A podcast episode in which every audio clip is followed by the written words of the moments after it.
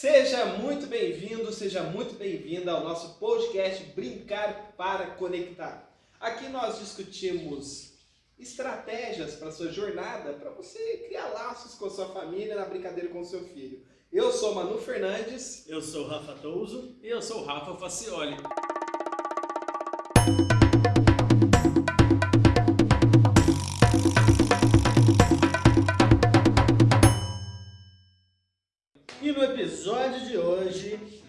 Teremos o tema Como adequar as brincadeiras para o tamanho da sua casa. Rafa, para a gente começar então, responde aqui pra gente. É possível brincar independente do tamanho da minha casa? E a resposta é sim. É, o fato é que o universo das brincadeiras é muito, muito grande, né? Então, se você está preocupado em criar brincadeiras com o seu filho, você está preocupado em criar momentos divertidos com seu filho, independente do tamanho da sua casa, com certeza uma opção de brincadeira vai ter. Cabe a você entender as adequações que você precisa fazer é, de acordo com a brincadeira que você quer fazer com seu filho dentro da sua casa, tá certo? E hoje nós estamos aqui justamente para dar essa ajuda para as famílias e tirar aí essa dor de, ah, eu moro numa casa grande, eu moro numa casa muito pequena, não dá para brincar com meu filho. Hoje nós vamos mudar isso Casa grande, casa pequena, ela é muito relativa. Eu, por exemplo, moro numa mansão muito grande e o, e o Brasil mora numa kitnet. Você consegue definir pra gente o que é uma casa grande, uma casa pequena? Sim, com certeza. Até porque isso que você falou faz muito sentido. O que pode ser grande para mim pode ser pequeno para outro, né? e vice-versa. Então, é... pensando no brincar, nós vamos falar em questão de metragem de casa. Nós vamos pensar em casas que tenham área livre para criança ter queima de energia. Tá? Então não vou falar uma casa de 300 metros, não adianta nada a casa, a casa ter 300 metros e não ter nenhuma área para a criança correr, brincar ou coisa do tipo. Tá certo? Então, é, só para definir, casa pequena é uma casa com pouca área é, livre para queima de energia e uma casa grande, uma casa com mais área livre, uma, uma área maior para queima de energia. Então, quer dizer, não adianta ter uma casa de 400 metros quadrados, mas ela inteira ter bibelôs e porcelanas e não dá para criança brincar lá. Exatamente. Isso, isso acontece muito com a gente, né? Pessoal que trabalha com festa, a casa é enorme, só que no espaço que tem para brincar, a família vai lá e monta um monte de mesa, cadeira, brinquedo e tal, e não tem espaço para criança mesmo desenvolver a brincadeira, queimar energia, ou seja, né? Mas antes que as pessoas que moram em casas menores, que moram em apartamento, antes que eles fiquem apreensivos, ah, minha casa é pequena, não posso brincar. Não, você pode brincar, você deve brincar e tem muita possibilidade. Então a gente tem algumas técnicas que a gente consegue fazer até a queima de energia de criança dentro de apartamento. Tá e é por isso que esse vídeo é muito importante para você, porque independente de, da sua realidade, tenho certeza que a gente vai apresentar aqui pontos que vão poder contribuir muito na sua, na sua é, ex Exatamente, Braz. Até porque essa questão do tamanho da casa, ela trava as famílias, ela trava as pessoas. As pessoas acham que por conta do tamanho da casa dela ela não pode brincar, não pode desenvolver alguma coisa que ela queira com o filho. É claro que se você quer fazer alguma coisa é, mais elaborada, ah, vou dar um exemplo, vou, quero fazer um caça ao tesouro. Se quiser fazer dentro do apartamento, você consegue. Mas se você quiser fazer alguma coisa maior e você mora dentro de um apartamento, procura uma praça, procura alguma coisa nesse sentido. Mas hoje nós vamos ensinar como adaptar as atividades dentro da sua casa. É, eu acho legal que, assim, é, linkando esse episódio com o primeiro episódio da nossa série, é os fatores externos e os fatores internos, né? Isso interfere muito também na questão do espaço da brincadeira, né, Rafa? Com certeza. Só recapitulando o que, que são esses fatores. Os fatores internos e fatores externos é, são fatores focados em é, segurança. Os fatores internos são fatores que estão dentro do nosso controle e fatores externos são fatores que fogem do nosso controle. Fatores internos, por exemplo, um piso adequado para brincadeira, um material adequado para brincadeira, e um fator externo, de repente, é, carros passando na rua, é, de repente um assalto, uma chuva, ou coisa nesse sentido que você não tem como controlar.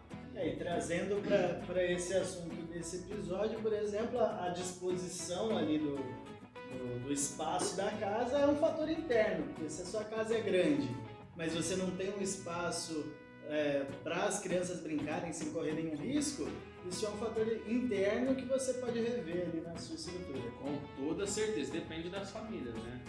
Depende dos pais. E pensando assim, vamos por partes então. As pessoas que moram numa casa grande, o que, que elas precisam levar em consideração na hora de executar uma atividade com seus filhos? Não, excelente pergunta. Eu fiz até uma, um, fiz até uma, uma listinha, até coloquei aqui no computador.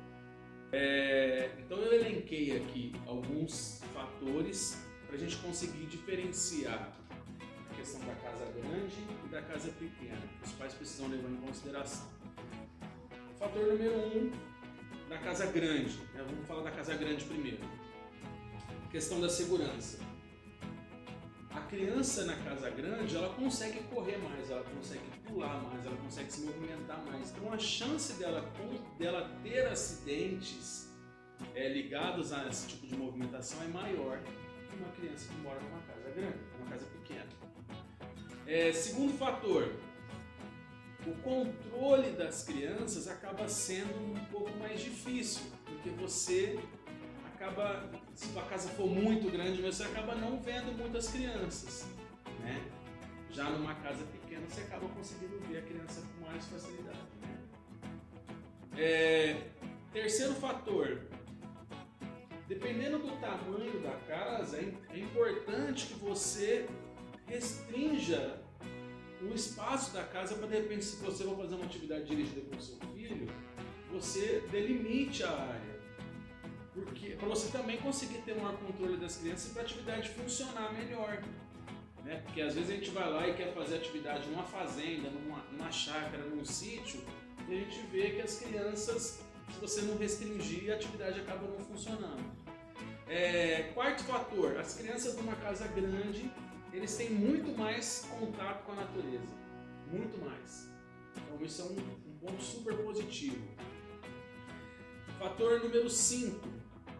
As crianças na, na, casa grande, elas, elas, dependendo da quantidade de atividades físico-esportivo que você fizer, elas acabam desmotivando mais fácil, porque elas cansam muito mais fácil, porque elas correm muito.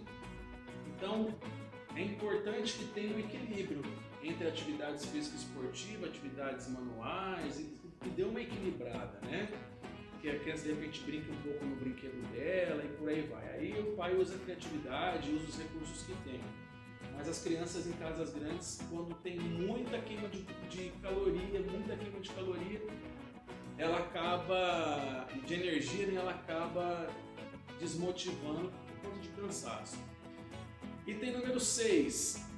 É, dentro, numa casa grande, eu vou dar um exemplo num caça ao tesouro. Que eu vou dar esse exemplo numa, quando eu vou falar da casa pequena também. No caça ao tesouro, se você for fazer um caça ao tesouro com seu filho, é importante que você tenha menos pistas no caça ao tesouro numa casa grande, que ela seja espalhada para também não desmotivar as crianças. Porque se você tiver muitas pistas, ela, a criança desmotiva. Ela tem que correr muito para acabar, para atingir o objetivo da brincadeira, né? Então, caso você queira fazer, caso você imagine fazer um caça ao tesouro, que você coloque menos pistas. Só acredito que um número legal, lógico que isso você vai sentindo com o tempo, mas umas de 5 a 6 pistas numa casa grande, é, a coisa rola bem dá para a criançada brincar, eles vão parar de. A brincadeira vai acabar quando eles estiverem no clímax, né? E uh, o item número 7 da Casa Grande, questão do clima. As condições climáticas elas influenciam diretamente na brincadeira.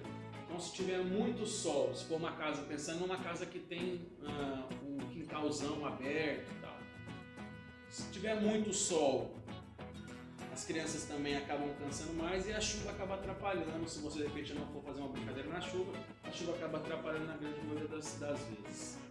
Né? Então, pensando em casas grandes, eu, eu elenco esses sete fatores que os pais precisam levar em consideração. Bacana, Rafa. Então, é, a gente trazendo essas mesmas questões para a realidade das casas pequenas, apartamentos, enfim, o que, que os pais então têm que levar em consideração sobre o espaço nessa situação? Tá certo. Pensando numa casa pequena, num apartamento, numa casa com um espaço mais reduzido.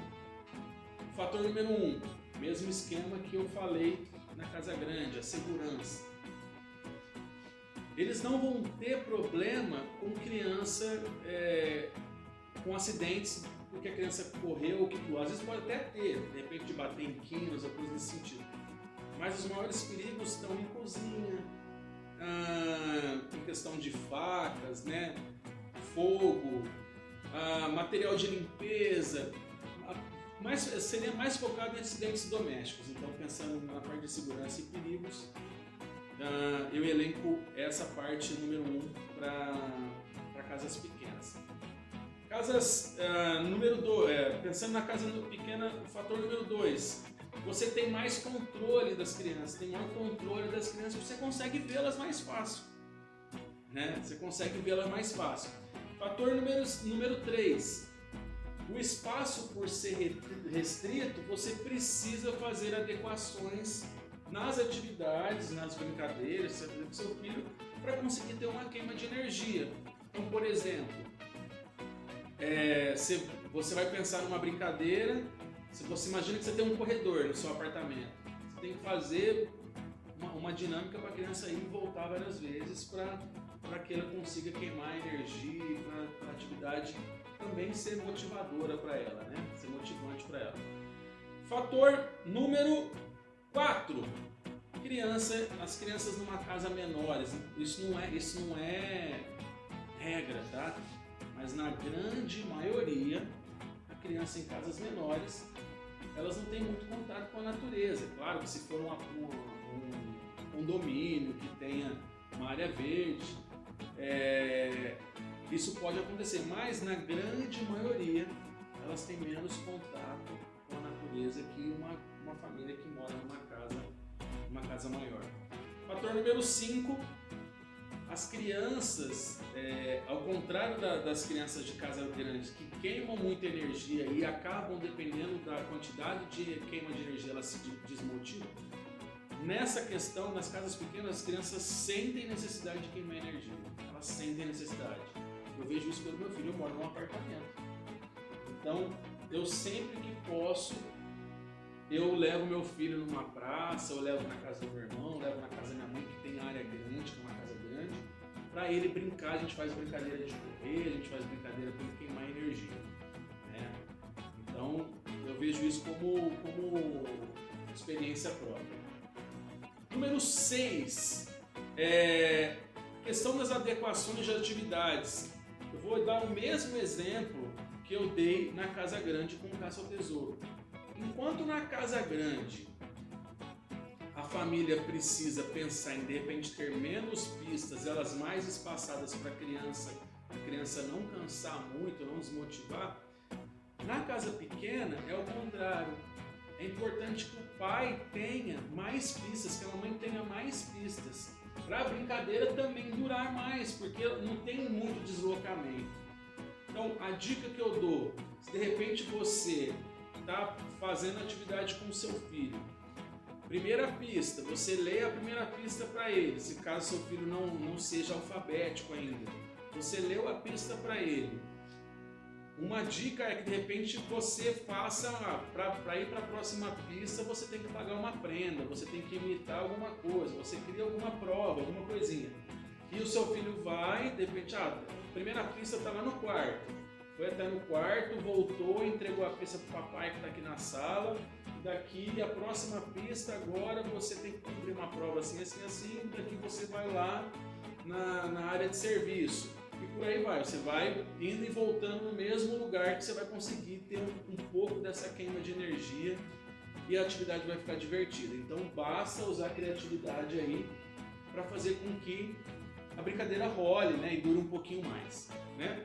E o último, o último, sétimo item aí que eu elenco, a questão do clima é, não interfere. Para a criança que mora num apartamento, pequena, de repente não tem quintal, o clima não interfere na brincadeira.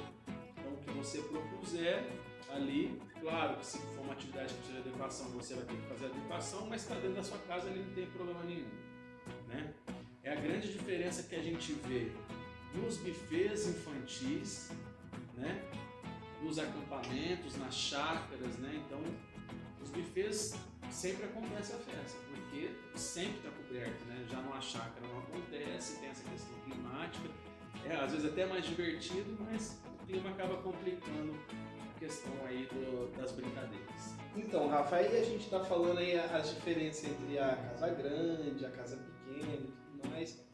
É, mas vale salientar também que, independente do espaço, se ele é grande ou ele é pequeno, a atividade ela tem como acontecer, né? E aí você só. A única questão é você se atentar e adequar o espaço para a atividade acontecer. Você pode dar um exemplo para a gente de adequação de espaço?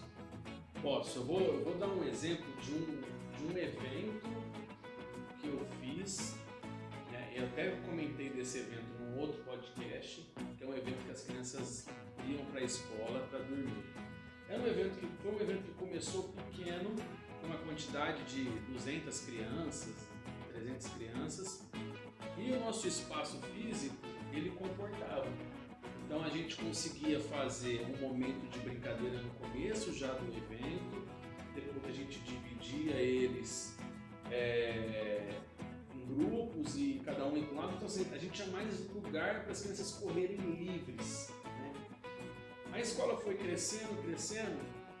Nos últimos anos, de 2019, é 2019, nós tínhamos 600 crianças para fazer atividade no mesmo espaço que a gente tinha quando a gente tinha 200 e poucas crianças. E todo mundo tinha que brincar ao mesmo tempo.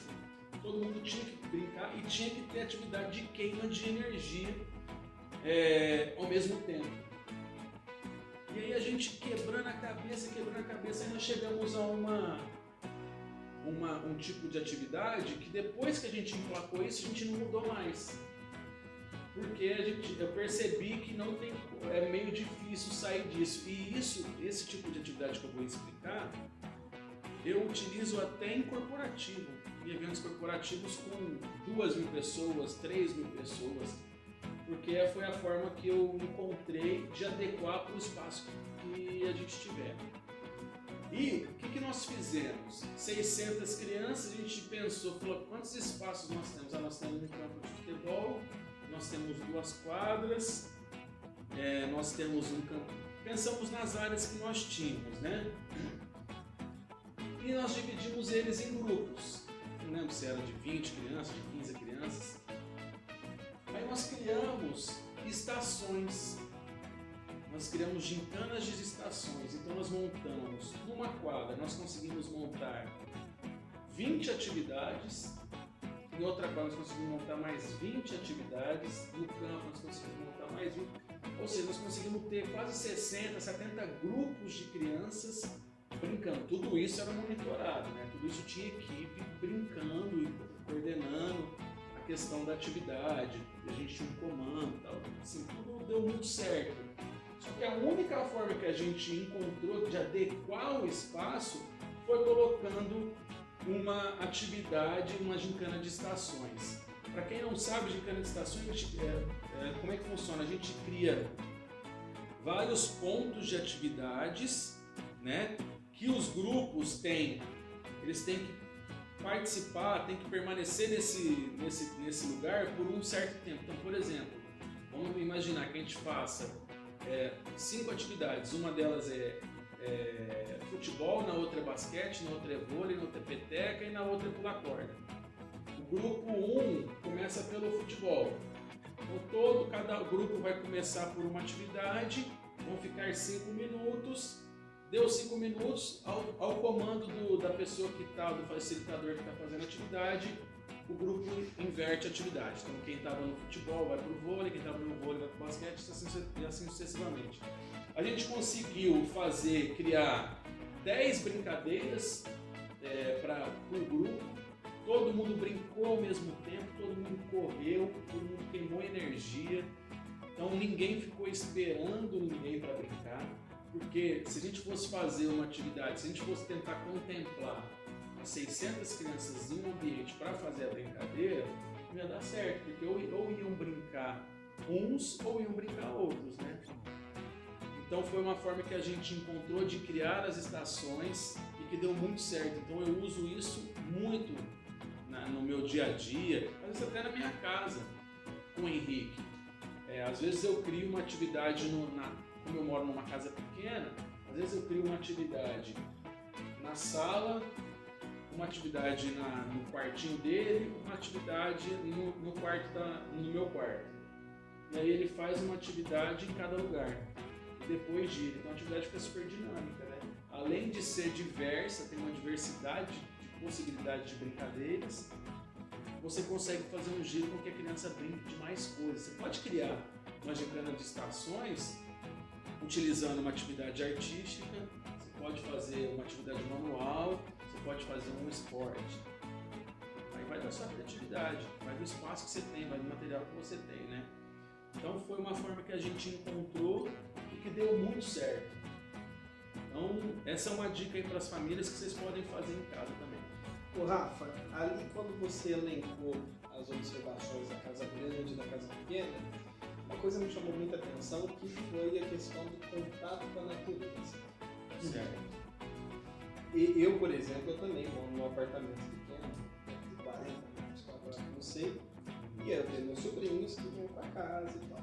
No entanto, lá eu tenho um condomínio que tem área verde, tem piscina, tem e Eu vou fazer uma observação sua, pessoal, que durante a pandemia você levou seu filho para uma fazenda, para ele curtir, blá blá blá. Nós, eu falo nós sim porque é a nossa realidade, da casa pequena, você acha legal essa busca por espaços alternativos e tudo mais? Ah, com certeza, brincar na natureza é importante. A criança precisa ter esse contato, a criança precisa pisar na terra um pouco, né? Precisa, se você tiver a possibilidade da criança é, fazer uma, fazer uma, plantar alguma coisa, igual você comentou, do, nós fomos buscar um lugar, nós Henrique numa fazenda onde tem os dinossauros, então nós juntamos parte da imaginação dele, que ele adora, um contato com a natureza, com um momento em família, o brincar junto com ele foi muito legal. Então, com certeza, aí, esses refúgios aí, eles servem muito como apoio para as famílias que moram em casas menores. É, a gente não pode limitar o nosso metro quadrado na nossa imaginação. Não, exatamente. Mas se a pessoa não tiver de repente, ah, eu não tenho uma fazenda próxima para eu ir, um passeio assim. Que cidade que não tem uma pracinha? Não é verdade? Que cidade que não pode ser na menor cidade que for. Até as menores cidades, o que tem na cidade é a praça. A praça em frente à igreja. Então leva o filho na, na, praça. Leva a filha na praça. Sabe? Brinca com que eles levam os brinquedinhos. Meu filhinho, é, gente, ele tinha um caminhãozinho basculante, levou o caminhãozinho basculante, encheu, enche de graveto. Ele, ele se diverte. É o, que a gente, é o que a gente falou no nosso podcast. Esse brincar, essa brincar da criança, né? A gente não pode esquecer disso. Tem que ir com eles, tem que estar junto, tem que estar próximo e e dá é, possibilidades de brincar aí, se é alguma coisa mais saudável para eles. O brincar livre é muito importante para eles criarem, né? para eles é, se tornarem mais criativos, para eles se desenvolverem mais. Né? Ô Rafa, mas você fala é, com essa leveza, esse domínio todo, porque você é um profissional da recreação, né? Você. É, é e a gente que não é profissional da recreação, que não tem esse não. domínio? Eu não quero que ninguém seja profissional de recreação. Né? A gente não está aqui para isso nós estamos aqui, isso não é um curso de recreação, isso não é nada. A gente está aqui para ajudar as famílias. É, hoje nós estamos falando do, de fatores que podem te ajudar ou podem te atrapalhar no brincar com seu filho. tamanho da sua casa às vezes pode te ajudar, como pode ser que te atrapalhe. O que me deixa mais tranquilo é saber que em qualquer lugar que a gente estiver, seus filhos vão brincar. Isso é, isso é muito legal.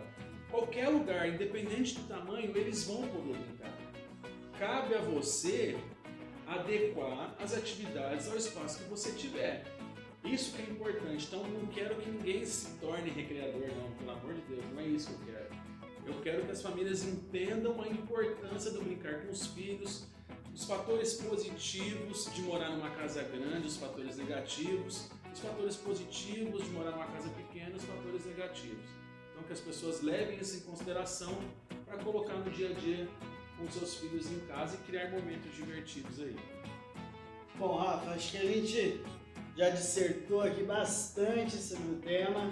E agora aquela parte boa que a galera sempre assiste, sempre ouve, esperando esse momento, que é o momento daquela dica cirúrgica, aquela ideia de brincadeira para sair desse episódio já brincando com a criançada. Bom, um exemplo eu já dei, né, que é a questão das gincanas de estações. Você pode tanto fazer numa casa muito grande, como você pode fazer numa casa muito pequena. Se você for fazer numa casa muito pequena, você pode colocar provas nos cômodos da, casa, tá certo? Ah, mas eu não quero colocar no quarto. Você pode criar na sala mesmo, de repente na, na sacada, na mesa, você cria. Depende muito disso adequar a atividade para o espaço que você quer. Você não vai fazer um pula-corda dentro de um, de dentro de um, de um apartamento. É, é, a pessoa precisa ter essa noção. É, e fazer a, a, a gincana de estações numa casa grande, num lugar grande, só precisa se ligar na questão do deslocamento, para não colocar a prova muito distante uma da outra, para também né, a criança não desmotivar e passar sua brincadeira não, ir por água abaixo. Né? Então, gincana de estações é uma possibilidade. Outro tipo de gincana, que são as gincanas de estafetas, as gincanas de estafetas é que eu estou usando o termo para as pessoas conseguirem é, entender o que, que é o, o, o conceito. As gincanas de estafetas, elas são gincanas de revezamento. Né? É, historicamente, as estafetas é, eram aqueles, aqueles bastões que eles faziam revezamento na corrida. Na corrida de, de revezamento, aquilo é uma estafeta. Então, a ideia da gincana de estafeta é que tenha um revezamento. Então, um, uma pessoa que foi, o participante vai até um ponto, cumpre uma prova, volta o próximo participante. Por aí corrida vai. do ovo. Corrida do ovo, corrida do saco, esse tipo de, de brincadeira que vai, volta e, e, ela e faz uma prova. Então, as gincanas estafetas, elas têm uma infinidade de possibilidades. Você pode ir até o seu filho, você pode pegar o brinquedo do seu filho. Imagina bonequinha. Então nós vamos criar aqui, você vai colocar as bonequinhas tudo aqui em cima de uma mesa e vai colocar uma outra mesa, uma outra cadeirinha do lado de lá. Sua filhinha tem que ir lá, colocar uma boneca em cima de cada cadeira, vai e volta. Você vai conseguir fazer uma de saber. O seu filho de, que gosta de carrinho, você pode criar uma carreata. Corre até lá, deixa um carrinho e volta. Aí vai. Então, as gincanas de estafetas, elas dão é, muitas possibilidades para nós. Tá? Outra, outra questão que, que a gente, eu já falei, dei o um exemplo, são os caças ao tesouro. Então você pode tanto fazer em casa pequena quanto fazer em casa grande. Se a casa for grande, menos pistas, pistas mais espaçadas. Lembrando que o importante é ter o objetivo final de ter um tesouro. Se esse tesouro vai ser um caixa de banana, vai ser uma caixa de bombons, vai ser uma bala, vai ser o papai embrulhado em, em papel de presente, tem que ter final o tesouro, tá? Inclusive uma vez nós fizemos uma festa e, e a gente não tinha tesouro e a mãe queria que fizesse tesouro, essa tesoura, a gente não tinha nada para colocar.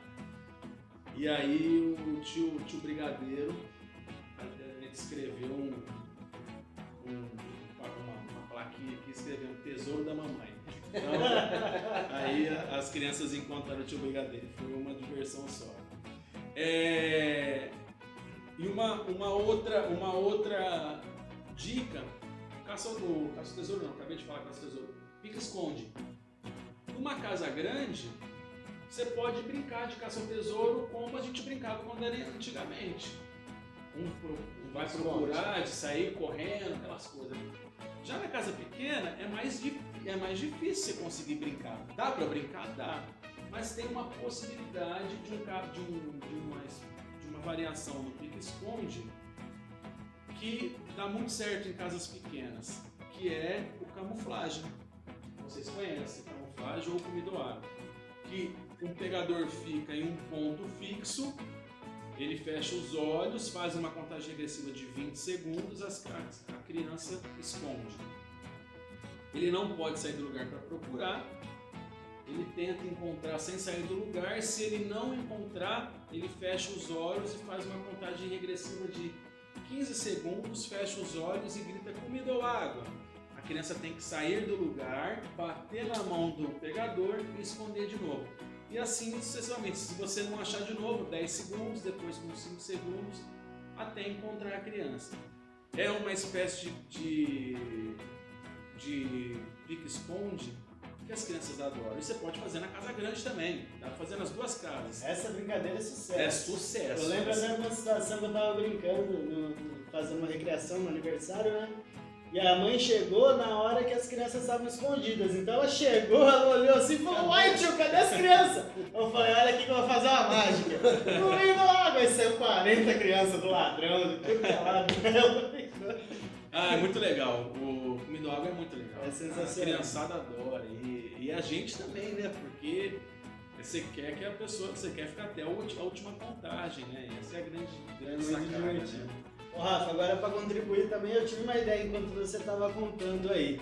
Lembrei do- de uns episódios para trás que você falou que você tem uma, uma, um hábito de sair da rotina ali, já previsto com o Henriquinho, que é fazer o cinema em casa. Isso. Tá aí uma ideia de um caça ao tesouro pra gente executar aqui, hein? Seja em apartamento, seja em casa grande. A gente pega os, os ingredientes da pipoca, esconde pela casa com pistas, e aí a criança, junto com você, claro, tem que encontrar todos esses ingredientes e os utensílios, né? Então procura a pipoca, o sal, o óleo, a panela, a colher de pau tal. E aí o desfecho é fazer a pipoca junto e depois assistir. Excelente dica. É o pipoqueiro maluco, né? Exatamente. Excelente. Na casa grande você pode colocar. é, a gente já fez algumas vezes essa brincadeira em acampamentos, lógico, isso tinha monitores olhando, né? E a criança, criança tinha que fazer a pipoca numa fogueira junto com a monitoria. Claro que é tudo muito orquestrado por conta de fogo e tudo, né? E para a criança é uma experiência sensacional, né? Inesquecível. inesquecível. Então, quem mora em casa grande que tem gramado, que desse tipo, pode também fazer e combinar aí com assistir um filme aí com a família e ter um momento divertido em casa com os filhos. Bem, mas trocando em miúdos então, seja casa grande, seja casa pequena, a diversão não pode ter tamanho, ela tem que ser sempre gigante, né? Exatamente. Independente do tamanho da sua casa, não deixe de brincar com seus filhos. Se você tiver alguma adaptação, faça na sua brincadeira. Se você tiver dúvida mesmo, ah, aqui não dá certo, se você tá, tá com medo por conta de segurança, não faça. Mas se você quiser muito fazer uma atividade e não dá para fazer na sua casa, vai numa praça, vai num parque, o que, que quer que seja. Mas não deixe de fazer com seu filho, tenho certeza que vai ser inesquecível para a vidinha dele e para a conexão de vocês dois também. Tenho certeza. E se surgiu alguma dúvida, pode colocar aqui nos comentários que a gente pode até responder num próximo podcast. Exatamente. Esse foi o nosso episódio de hoje e até mais. Valeu, tchau, tchau.